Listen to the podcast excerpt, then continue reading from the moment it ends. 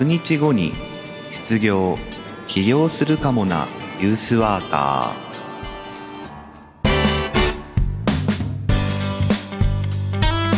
ー。おはようございます。1月11日水曜日朝7時名古屋からお届けしています。ユースワーカー社会教育士の白川陽一白さんです。若者の成長や社会参画福祉働くことなどの日常生活全般に関わりながら居場所づくりや地域づくりなどをしたり若者のコミュニティや意思決定を支え彼らが社会の一員になっていく手助けをする仕事をしたりしています、えー、今日はですね、えー、いつもと趣向は変えて、えー、これまでユースワークの実践をいろいろ話すってことが中心だったんですけどあのその中でもこう物語作りといってですね、えー、自分がユースワークの実践の中で、まあ、若者と一緒に開発してきた方法があるんですけどその中で若者たちがどういう物語を作ったかっていうあのその話をですね今日1点紹介したいなと思っています、えー、こんな感じでこう自分自身で物語っていうのをすごい大事にしたいと思っていてですね。あの詳しくは12月30日からのあの4日分の放送を聞いていただければその経緯がわかると思うんですがユースワーク実践と物語の力っていうものを、まあ、具体的に感じてもらうために、えー、今日は、えその物語をですね1点紹介したいなと思います。あの今まで本当いろんな物語を、え若者が作ってきてですね、え、全部紹介しきれるってことができるかなっていうこともあるんですが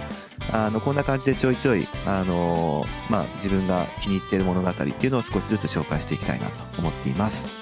はい。では今日もよろしくお願いします。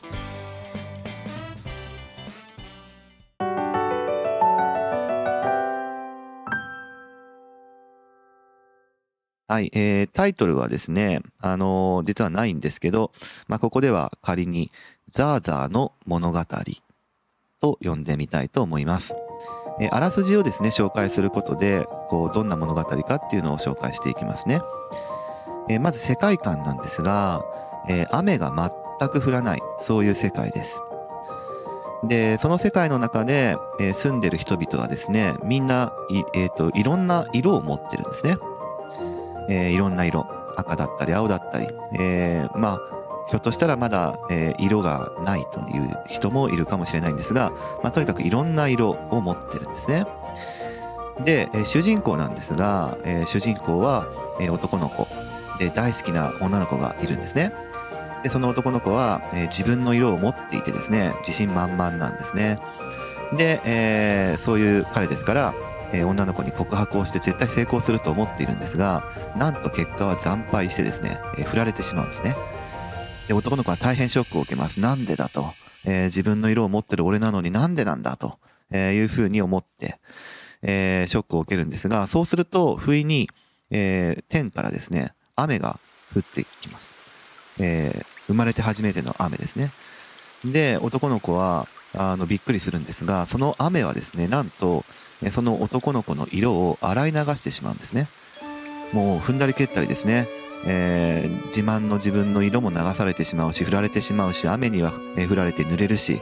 失意の中、男の子は、こう、この雨のせいだっていうことですね。自分の色を流してしまったこの雨を何とかして、えー、かなきゃいけないっていうふうに思って、えー、知り合いの博士のところに相談しに行きます。で、その博士はもう物知りでですね、何でも知っていて、えー、いろんなものも開発するっていう、まあそういう、えー、すごい博士だったわけですね。で、その博士に相談を、するわけです、男の子は。この雨を何とかしたいんだけれども、どうしたらいいか教えてくれよ、博士って。で、博士は、えー、答えるわけです。ああ、そうか、そうかと。えー、それ、そのためには、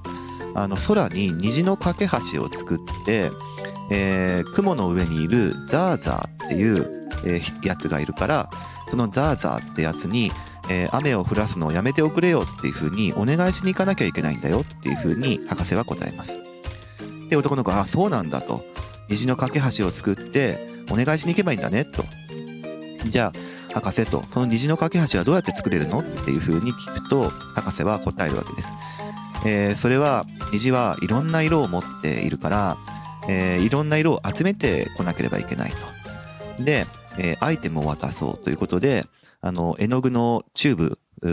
のようなものをですね、えー、男の子に渡して、このチューブに、えー、世界に散らばったいろんな色を集めてくるんだというふうに、えー、言うわけですね。で、男の子はそれを受け取ります。分かったよ、博士って。で、その、えっ、ー、と、色を集めるときに一つだけルールがあるよっていうふうに博士は伝えます。それは何？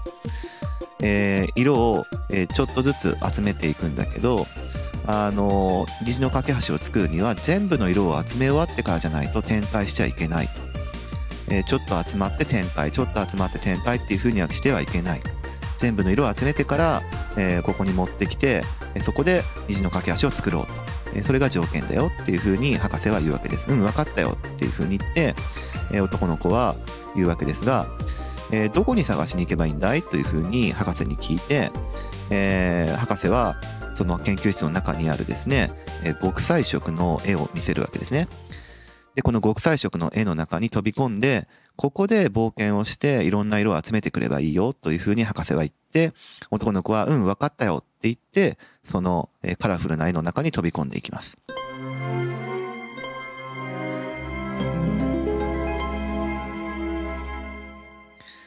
で、男の子は、えー、そこの極彩色の絵の中でいろんな冒険をするんですね。いろんな出会いもするし、えー、いろんな人にも出会うし、いろんな体験もするし、いろんな思いもするし、ポジティブな思いもネガティブな思いも、えー、葛藤する思いも、えー、嬉しい思いも、いろんな、えー、出会い、体験をしていくわけですね。で、その過程で、えー、いろんな色を集めていくわけです。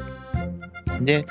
えー、ての色をそのチューブに集めて、えー、着終わって男の子は絵から出てきます。で、博士、いろんな色を集めてきたよ。これで虹の架け橋が作れるねっていう風に言って、じゃあ博士は、分かった。そしたら空に虹の架け橋を描こうっていう風に言って、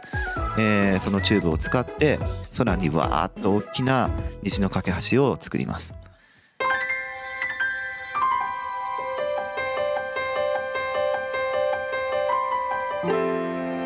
で、男の子はその虹の架け橋を、え下からずんずんずんずん登っていって、登っていって、登っていって、ついには雲の上に行くわけですね。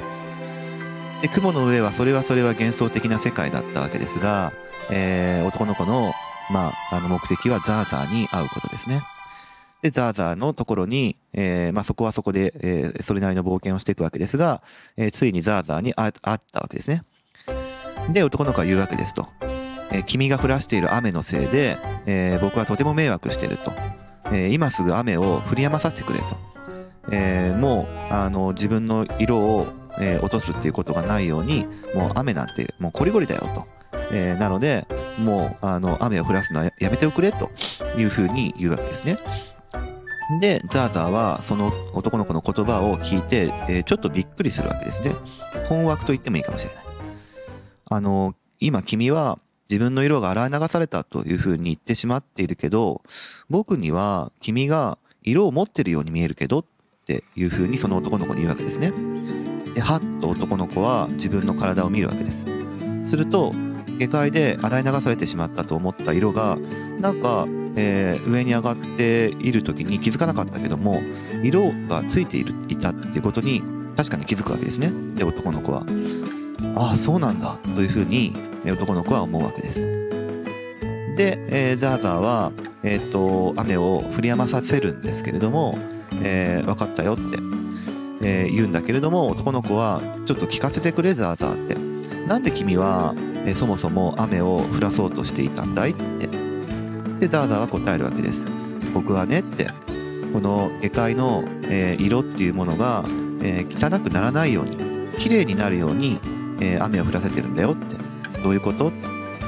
下界の色はねって。本物の色と偽物の色が混じってるんだと。で、僕は本物の色だけがある世界が美しいので、偽物の色っていうのは洗い流したいと。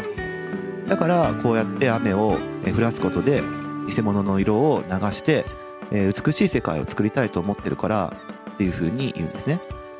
で、男の子はそうだったんだというふうに思って、えザーザーにもザーザーなりの理由があるっていうことを知ります。で、そんなこんなで男の子はもう目的を達成してしまったので、えー、下界に帰りたいと言うんですが、えー、実は虹の架け橋というのはですね、片道切符で、もうその虹の架け橋は消えてるんですね。で、男の子はどうやって帰ろうってザーザーに相談するわけです。で、ザーザーは言うわけです。もし君がそれでいいならってことなんだけど、えー、僕がもう一回雨を降らせれば虹の架け橋をもう一回作り直すことができるよって。で、男の子はすごい悩むわけですね。えー、自分は虹の架け橋を作れば下に戻れるけど、ザーザーの言ったように、えー、下界にある偽物の色っていうものはまた洗い流されてしまうかもしれない。うん、どうしようかというふうに、えー、男の子は思うんだけども、決断して、ザーザー雨を降らしておくれというふうに言って、ザーザーに雨を降らしてもらいます。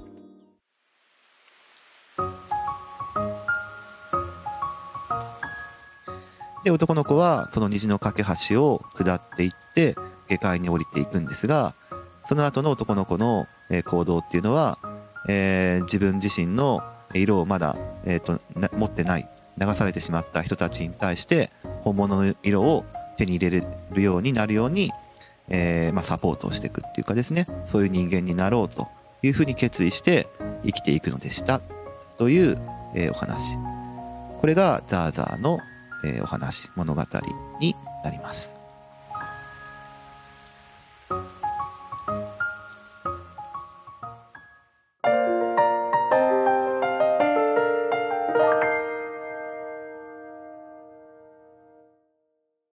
はい、えー、こういう話でした。